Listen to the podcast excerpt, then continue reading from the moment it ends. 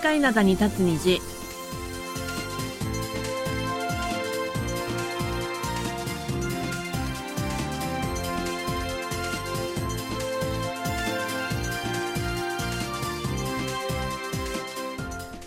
ナーの皆さん、あんにゃんせよ。十一月二十九日火曜日の限界ならに立つ日、丸組のお母さんことキムヤンです。ソウルナイスことキマソンです。ソウルは昨日夕方頃から雨が降りました。久しぶりの雨でした。えー、気温も下がっていて暖かかった秋もいよいよ終わりそうです。はいあの朝方にはね止んでたんですけれども結構降ってて、はい、ねあの、うんなんかね地面濡れてましたよね思いっきりね、落ち葉がもう思いっきり落ちてました。そうですよね、であのちなみに気温は今朝は8度ということでで日中も8度なんですそうなんですよ。で、だんだんだんだんね、気温下がっていくっていうんだよねそ。れはまあね今もう私たちほら今11月最後の火曜日の限界なのに立つ日今日、ですよね今日の日中の気温が、普通は日中だと気温が上がるじゃない？朝よりも。あそうそれが朝よりも下が下がるっていうふうに出てましたね、さっき見たら。そうですね、うんなんかほら水曜日は氷点下7度そうそうそう。もう氷点下って聞くだけでもう憂鬱。冬だなっていう感じはしますよ、でも、はい今年はね暖かかったですから、ね、だから余計ね、これでここに来て氷点下と言われるとね、どうしようと思っちゃいますよね。まあ、あの、風には気をつけましょう。はい皆さんね。はい。さて、あの、やっぱりワールドカップ外せないんですよね。韓国、昨日ありました。ガーナとの試合。でもみんな偉いね。あの大雨の中さ、カンハムで応援してたよ、さっき見たら。あの、川ム広場で、うんその雨が結構その夜だから降ってたんですけれども、うんで、実際、その、結構雨が強くなってきて、はいあ、これダメだって言って、うんあの、ちょっと隣のね、セジョン文化会館のあそこに避難したり、避難っていうか、で、雨ちょっと余計にね、入ってたりとか、うんそういう人もいたみたいなんですけれども、ええ。まあ、えっとですね、記事によってちょっと違うんですけど、2500人とか2000人とかすごい3000で人とか、ねはい、うん。そんな風に言われていました。で、あれ、傘さしちゃいけないから、みんなね、ずぶ濡れになってたもんね。うん、あの、レインコートみたいなのを着るようになってるんですよね。うん。傘やっぱり危ないからってことで。そうそう。うん、でもあれでみんなね、ちゃんとなんかフェイスペインティングみたいなのをして、うん応援してましたやよね。っぱ若い子多かったね。それはね、スンヌンが終わったこれ高校生じゃないかなみたいなのがたくさんいましたあそれね。にね、なんかチェジュ島から来たっていう人もいてやっぱりね、う応援したいっていう気持ちが、そうそうそうでもや、ちょっとね、前線したんですけども、ちょっと届かなくて、えと、2対3で惜しくもガーナに敗れてしそう、まいま私、2した。対2で追いついた時に、あ、すごいって思って、このままかなと思ったら、もう一本に取られちゃったね。前半でうんガーナ2点入ったじゃないですか。そうそうそうででずーっと0対2だったんですけども、うんうんうんで、前半終わって、カガムンから、えっ、と、帰ったっていう人も いたのね いたみたいなんですけれども、あはいはいはいそこは粘って、うん。まあ、あの、同点にこぎつけたんですけれども、ううんん、惜しくも敗れたということになったんですけれども、今回の試合で入った2点っていうのは同じ人によるゴールだったんですよね。そう、その彼が今すごく今有名になってんでしょ？あの、ウルグアイ戦の、さっきのあの、初戦のウルグアイだったんですけど、韓国は、はい。その時は、えっ、とね、後半の二十何分あたりに出てきたんですよ。はいはいはい。で、そんなに長くはなかったんですけども、うん何あのイケメンは誰？みたいな感じで。顔でね。かそう、それで、あの、ご本人はインタビューでね、やっぱりあの、すごくイケメンって話題になってますけどって言われて、うん。いや、まあありがたいけれども、そういうことじゃなくて、やっぱり実力で見せたいって言ってたんですけども、昨日実力見せたじゃない。ものすごい、もう、あのー昨日はあの、スタメンで先発メンバーで出場したんですよね。はい。うん。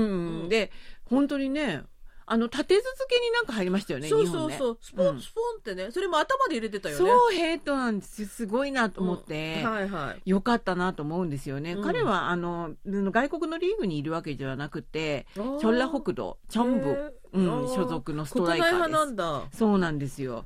で、なんかね、大会中に SNS のフォロワーが、なんかものすごいことになってるんですって、インスタグラムが。増えてるんでしょ？うん、うんうんで、試合前はなんかフォロワーが4万人ぐらいだったのが、うん昨日のゴールの時点ではもう80万人に一気に 増えそたという。りゃね、みんな思わずね、見ちゃうものね。検索しちゃいますよね。あの人一体誰っていう感じで。そうそうそうそうはい。はい。で、あの、まあ、ソン・フンミン選手、すごい期待されてて、うんね、キャプテンですけれども、でもものすごくマークされてて、なかなかね。あとほら、顔が、顔はあの仮面みたいのでねガードしてらしたからあれってよく見えないんだって、あれ視界がやっぱり限られるんですよ。ねうんまあそういうことで、まあ彼の活躍でっていうことだったんですけれども、はい。あの、実はあの昨日の KBS の夜9時のニュースに出てましたけれども、あ試合前に出たんですねじゃあね、うん、試合前に出てたんですけども、うん。韓国ってワールドカップ1次リーグの第2戦勝ててないジンクスっていうのがああるんですよね。るあるらしいんですね、うん。はい。なんか1994年のアメリカ大会で初戦が強豪スペインとだったんですがこれが2対2のドローででも第2戦がボリビアってことで実は1勝をここで上げたいっていう感じだったらしいんですけれどもやっぱりなんか0対0でになんか引き分けっていうことではいなかなか勝てないで、うん2002年の韓日大会の時も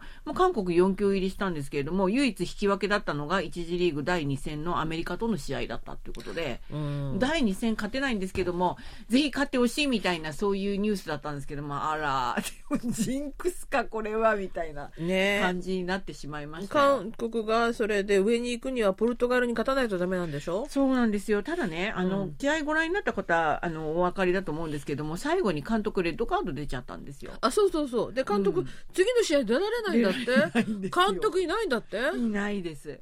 だから、ますます厳しい試合になってるんですよね。監督にもレッドカードなんて出るんだね出るんですね。うんその審判が、主審の方が、うん実はちょっとソン・フンミン選手とちょっと、えっ、と、まあ、ご縁があってですね。え以前、せ2019年かなんかに、うんそのイングランドプレミアリーグで、まあ、レッドカードをソン・フンミン選手に出した。えあ出した？出した審判なんですって。それで韓国では名前とかで顔が有名な方なんですよ。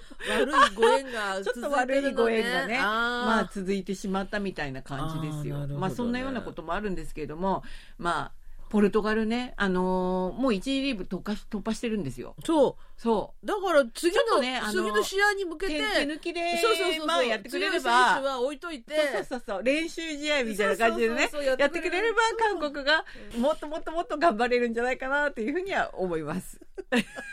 寂しいなはい今日の1曲目お送りします。カラでルパン。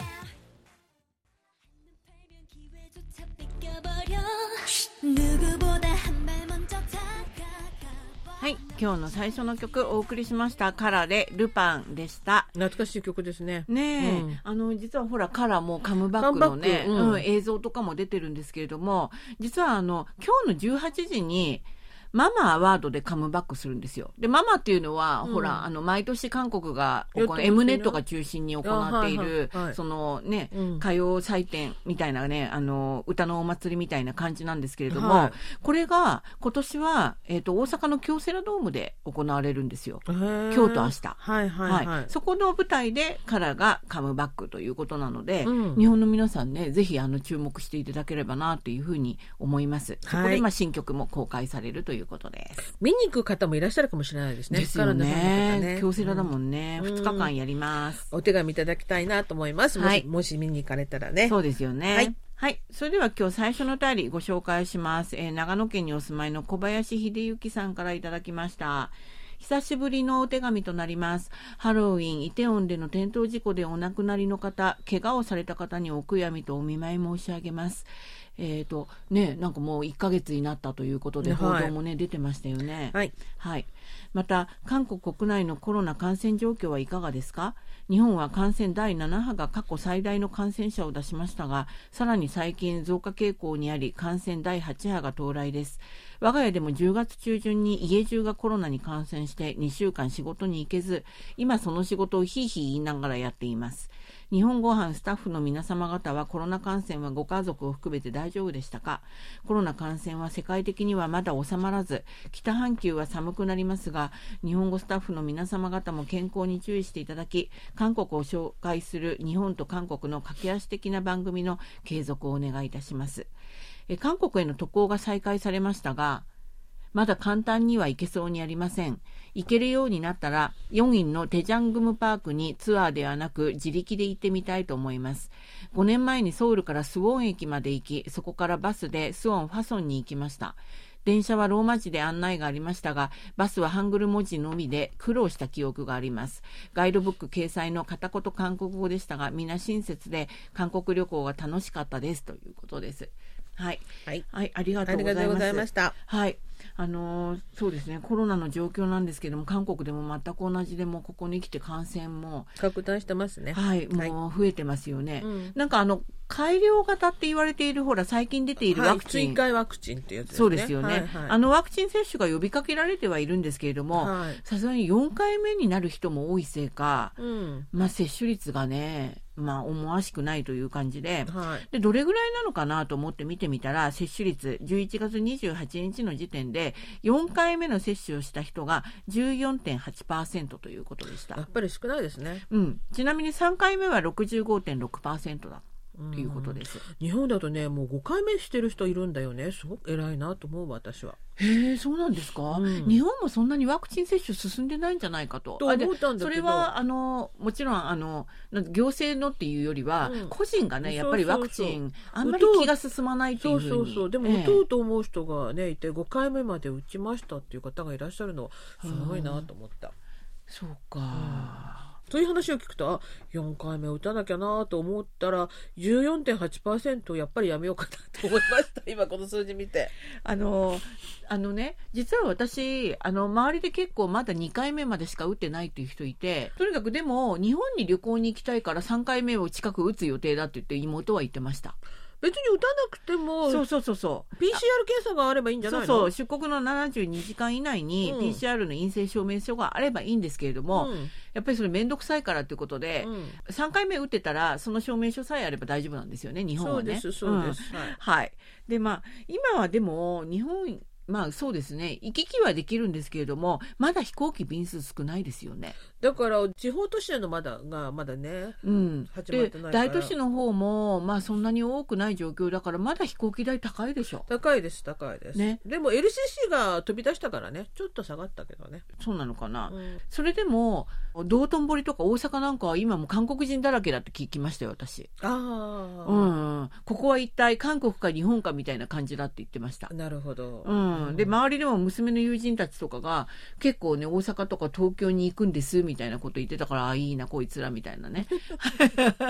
だったんですけど私はね。もうちょっと先になりそうです、はいはい。うん、でスウォンのファソンにねうん。行かれたっていうのは私すごいなと思って、はいはいはい。だってスウォン駅まではなんとか行くとしても、うん。あのスウォン駅からバスに乗る乗るっていうのスウォン駅のバスの停留所ってものすごい複雑で、うん。バスも多いし乗り場ももうなんかすごいねあの多いんですよ。っていうかバスって本当に、うん。え地下鉄と違って表示ができてないからできてないです。だからどのバスに乗っていいかわかんないもんね。まあ、番号をうん。あらかじめその控えてうん行かれたにしても、はい。あそこは分かりにくいんじゃないかなと思ったんですよね。ちょっとごちゃごちゃしてるっていうのかな、うんものすごい混雑してるんですよ、うん。うん。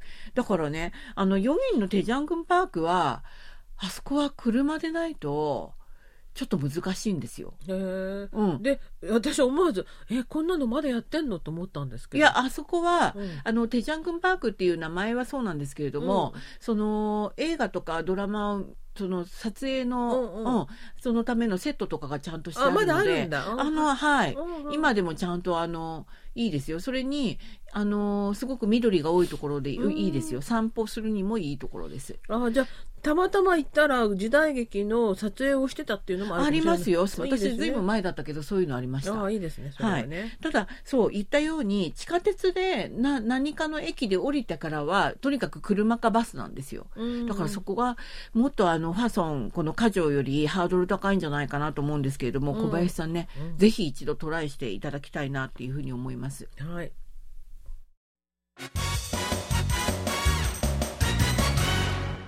いっちゃなよドットコリア火曜日のいっちゃなよドットコリアアジュンマの井戸端会議の時間です。アジマの井戸端会議はアジマのレーダーに引っかかった話題をアジマの目線で掘り下げアジマとしての考えを皆さんと分かっちゃっていく時間です。はい、11月もまあ末となってクリスマスシーズンということでデパート点灯してますね。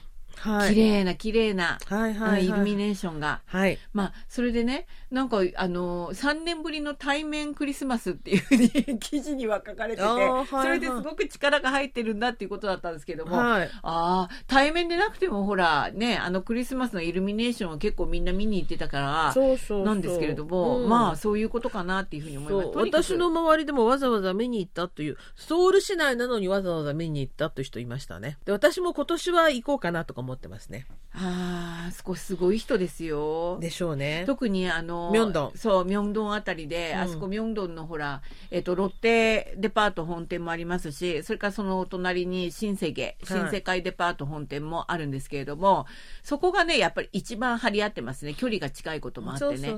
ただ去年は圧倒的に新世界が、勝ってたよね。新世界の方がものすごい話題になって、うんえ実はロッテはあんまりお金かけてないし、やぼったいんじゃないかみたいなことを言われてたんですけれど今も、年は張り切りました？満を持してものすごいのがロッテデパート本店にドバーッと飾ってあります。はい。うん、ぜひあのこの目で拝みたいんですけれども、うんまだあの動画とかで写真見ただけなんですからでけですけれども実はあのヒョンデデパートもここヨイドにあるじゃないですか。あはいはいはい。うん本店は、はカンナムのアップジョンにあるんですけれども、あの、ヨイドにあるのが結構大きくて、はいその大手3社がうんものすごく力を入れてて、なんでも1年ぐらい、もう会議に会議を重ねたんですって、ものすごいあの力の入れようだだってって。新世界の去年の担当者の人ドキュメンタリーかなんかになってたじゃない？テレビで。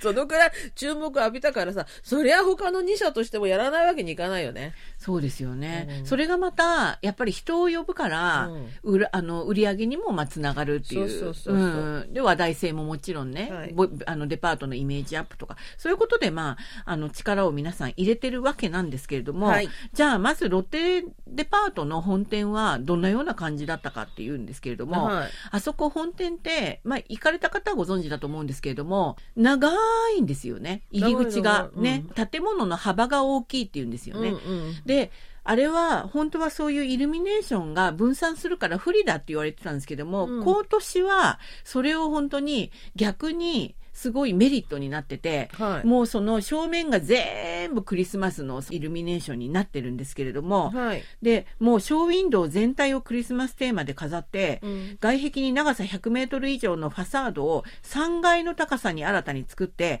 全体をクリスマスツリーとライトで飾ってるってことで、うんファサードっていうのはこの、ほあの、建物の正面のことをファサードって言うんですけれども、はいはいはいそれを全部もうとにかく、ものすごいですよ。何がものすごいの？綺麗。あ、綺麗。この前昼間通ったんだけど、よくわかんなかった。昼間は点灯しない。とにかく夜行かなきゃダメなのね。夜行く。はい。うん。はい。。それです。はい。うん。うん。でね、あのーロッテはまた、チャムシルの方もね、有あ、そう名じゃないですかそうそうそう。。あのロッテタワーうん。広場に。うん。ものすごいあの、クリスマスツリーは大きいなのもあるんですけども、うんメリーゴーラウンドがあって、設置されててね。はいはい。これもまた、週末は乗るのに1時間以上かかるっていう。なるほどね。うんはいでね、メリーゴーラウンドだから、やっぱりうんお子さんが多くて、はいそれでお子さん乗せてあげたいばかりに、うん3万ウォンの領収書を持ってっていう、親御さんたちが並ぶーゴーランみたいなのよド1回乗るのに3万音高いだろうが。でもね、ものすごく綺麗でしたよ、メリーゴーラウンドは。はいで、そのメリーゴーラウンド今月に12日に設置されたんですけども、昨日の記事にはこれまで2万3000人が乗ったということです。はい。で、あと新世界の方なんですけれども、はいはいはいはい今年もすごい話題じゃないですか？はいうん。去年もすごかったけど、今年もやっぱりこうストーリーがあるような、で、あれなんでしょうかね。そう。あのね、今年もあそこはね、大型のスクリーンが設置されるんですよ。そうそうそうこのファサードにね、はい設置されるんですけれども、はい今年は、その、1.5倍なんですって、大きさが。きおー去年の。だからもっと大きくなってて、うんあと馬車が雪景色の中を駆けていって、魔法の城に到着する動画っていうへえ。テーマなんです。はいはいはい。うん、綺麗でしたよ。私動画見ましたけども。あ、そう。はいはいはい。うん。で、まあ、LED チップも去年よりはるかに多い350万個ぐらい使ってるってことで、去年は140万個だったんです。すげえ。ということです。はいで、ヒョンデ百貨店もデパートも、まあ、いろんなことをやってるんですけれども、ただ、ここのヨイドにあるヒョンデデパートの場合は、外は飾っかまあ、飾ってはあるんですけども、外にあるわけじゃないんですよ。なんか中にクリスマスツリーあるんだって？5階にうん3300平方メートル規模のエッジビレッジっていうのが作られました。はい。で、そこに13メートルの高さのクリスマスツリーと120本余りの木、6000個余りの電球でなんか飾られてるんだそうです。これもまた綺麗でしたよ、写真はね。デパートの中にあるっていうのが特徴ですよね。そう、あそこは元からその本当の木とかがあるんですあ、よね。うあ植えてあるうん植えてある。うん。そうなんですよ。で、まあ、室内でのクレーンの作業っていうのがすごく難しいんですって。あ、そうでしょうねだ。からね、照明を設置するだけで3週間以上かかったっていう、まあね、きもう年季の入れようでね。あはい。うんで、あと、貿易センター店っていうのがあって、はいデデパートのね。ええあそこのあの前にも、すごく綺麗に飾られてるんですけども、ここの、その、なんていうのかな、あの、イルミネーションは、ただのイルミネーションじゃなくて、中にこう入ったりとか、うん。あの、ちょっと体験型っていうのかな、うんそういうものが特徴で、私去年、あの、貿易センターの方行ったんですけれども、結構写真撮りました。あはい、はい。うん、面白かったです。うん。で、まあ、こうした華やかなイルミネーションで、まあ、対決っていうんですかね、まあ、してるデパートなんですけれども、今のように景気の悪い時にとか、うん原油高だなどでエネルギー費用が高い時に、あんなに電電気使っていいのかみたいな。私もそう思いましたよ。LED 新世界そんな350万個電気代そどうするのかなと思った。そうでしょう。ううんん。でもね、あやっぱりあの、まあ、3社ともに省エネに気を結構使っていましてですね。うん。で、3社ともに、先ほどあの、点灯時間のここと出たんですけれども、点灯時間を、あの、去年より短くしてます。はい。えっ、と、2時間ぐらい。うん。うん。で、ちなみに午後5時半から10時30分まで。うんで、去年はね、12時までやってたんですよ、夜。ああ、なるほど。うん。はい。そういうことなんですよね。うん。で、新世芸百貨店の関係者は、1、あの、1日に2時間ずつ電気を灯す時間を減らせば、1ヶ月で7万5000キロワットの電力を節約できて、松の木250本余りを植える効果があると話しています。うん。まあ、とにかくそれだけ去年よりは節約してるんだってことあですよね。はいはい。それに、そのさっき LED って言いましたけど、やっぱり一般のそういう電気よりずっとずっとあの電力を節約できるんですよね。ううんん。あの一般の電一般の電気よりも電力を80%減らすことができるだから、えー、と去年のまあ20%ぐらいの電力でやってるんだよっていうことですよね。はい。うん、それにあのその特にあの新世紀百貨店の本店なんかはものすごく人がたかりができるんですよ向かい側の道路とかにね。そうでしょうね。そう、うんだから一度にこうやっぱり人が集まってきたらね多くの人が集まってきたらやっぱり危ないので、うん。三社ともに安全確保にも格別に力を入れています。はい。うん、でロッテ百貨店の方は本店の周辺と向かい側の道に合わせて30人余りを配置して歩行者の管理だとか交通整理に当たっている。うんそれから新世界、新世界百貨店でも本店周辺と向かい側にある建物に安全と交通整理のための要員50人余りを配置するとともに長さ340メートルのフェンスを設置してあります。はい。うん、でもただフェンスがそれをあの視界を邪魔するんじゃなくてうまい具合にこう設置されてて、すごくあの好評なんだそうです。あ、そう。うんうんでヒョンデ百貨店でもそのエッジビレッジを見に来た人たちが多い時間はウェイティングシステムというのを取り入れて、うんやっぱり一定にあのの人数以上入場させないみたいな措置を取っています。なるほどね。うんだから、まあ、いろんなことをやってるんですよ。こうした、まあ、いろんなことをやりながらの綺麗なイルミネーションですから、うん。まあ、あの、電気代がとか言わないで、うんまあ、見たいなと、楽しみたいなと思います。はい。はい、今日の2曲目をお送りします。超4ピルで、チャルナ、刹那。は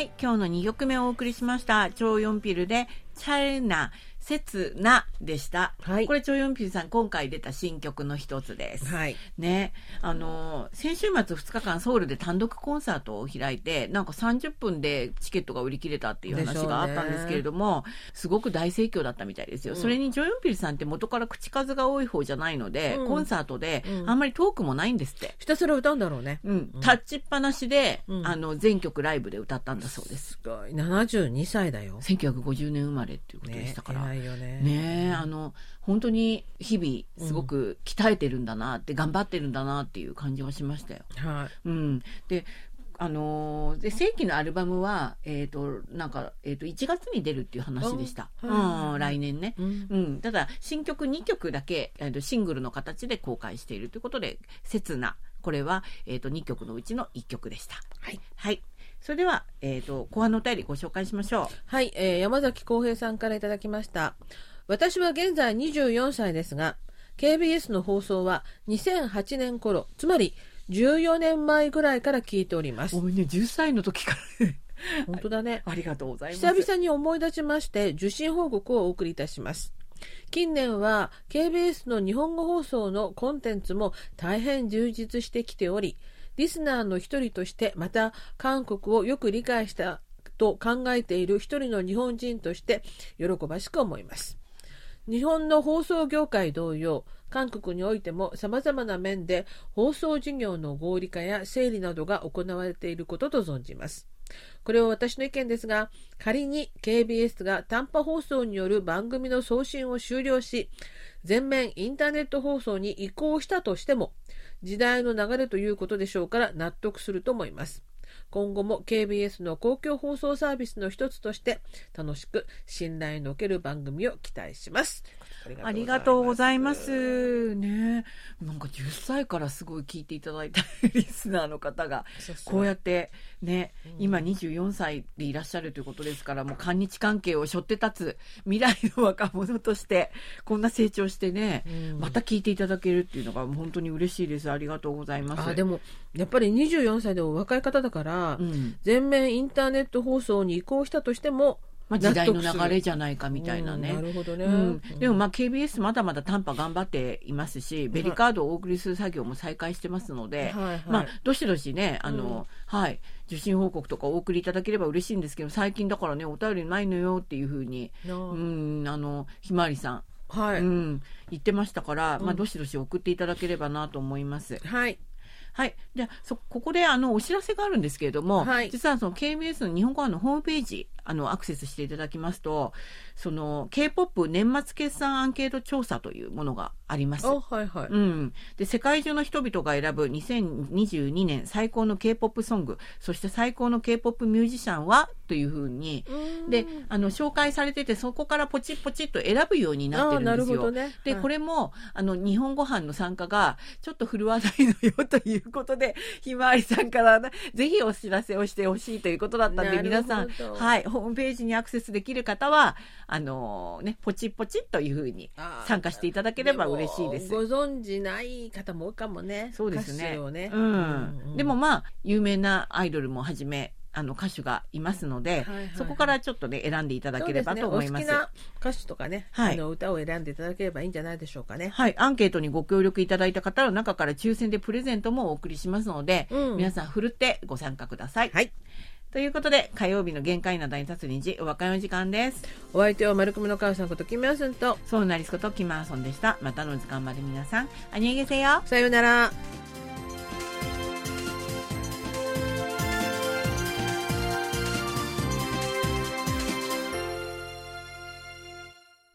こちらは韓国ソウルからお送りしているラジオ国際放送 KBS ワールドラジオです。